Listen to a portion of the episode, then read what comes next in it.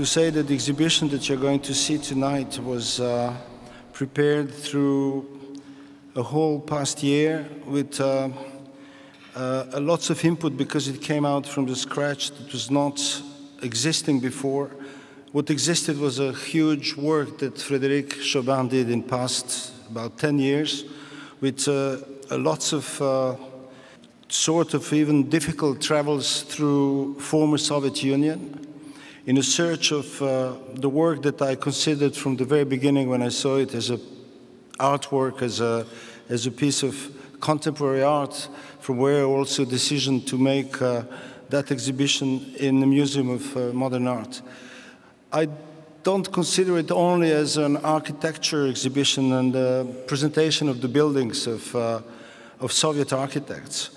For me, it is a, a very intense metaphor for what architecture in general is, because there are various interpretations of architecture, of course, in usage of the word, but to know what happened in a, in a modern history with Soviet Union is somehow extremely well described with uh, that sort of utopic, uh, sort of poetical, uh, megalomaniac uh, uh, buildings that Frederick was chasing through whole uh, former Soviet Union and, uh, and uh, present republics.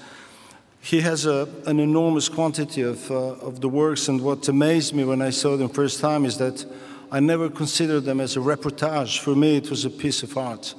It is incredible how, in a short period of time, he succeeds, what you're going to see, to do those uh, uh, presentation of those architecture works in a, in a perfect uh, visual conditions with an obvious artistic signature of an artist that he is.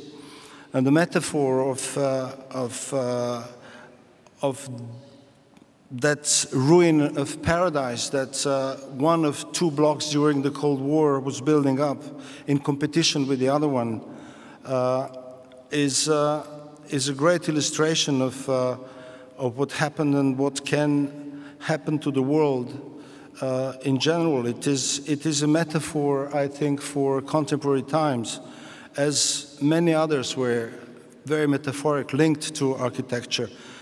To, I'm thinking of, uh, of uh, even uh, the biggest clash of civilization that ever happened was an attack on, uh, on World Trade Center. And uh, it was a choice, extremely well reflected, and it is not a simple coincidence also, the, the, the, the terrible uh, disintegration of uh, Balkan Federation was illustrated mostly through killing of the cities and the destruction of uh, Sarajevo, where the main target was uh, the library. So, architecture is a symbol of, uh, of a sort of human arrogance, and I often thought about uh, the myth of Tower of Babel. And when I say human arrogance, I would even say man's arrogance because it is amazing how architecture in general and, and what you're going to see is representing uh, this will of man of conquest.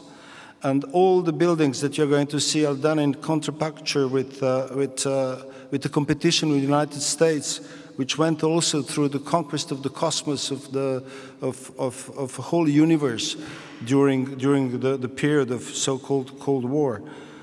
Uh, there, are no, there are no women architects. It's always something extremely aggressive and build up, and I'm thinking about Asian delirium in architecture today, which is not taken into consideration enough yet.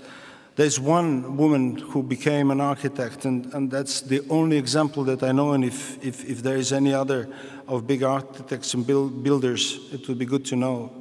To say at the end how all this exhibition happened is to go apart Frederick's talent, to go to the vision of, uh, of people who got in touch with his work. And on the very first place, Peter Sloterdijk, who saw the work about a year and a half ago, and um, was amazed how come it was shown in United States, in Japan, uh, in New York, Los Angeles, and, and, various other places, never, never in France.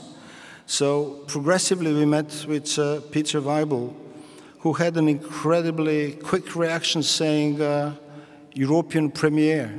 So I'm sure that with backup of what he did and the quality of this exhibition, there will be more of, uh, of feedback, particularly with, uh, with the book which is coming out in six languages, the Taschen presentation that you have here. And um, I wish that uh, you see this exhibition not only as Soviet art, but as a, as a, as a production of uh, humankind, as a segment of humankind, and uh, as a great lecture for what the world is bringing and what's coming up. So, uh, good exhibition and enjoy it, and uh, we'll have maybe a few words to say later. Thank you.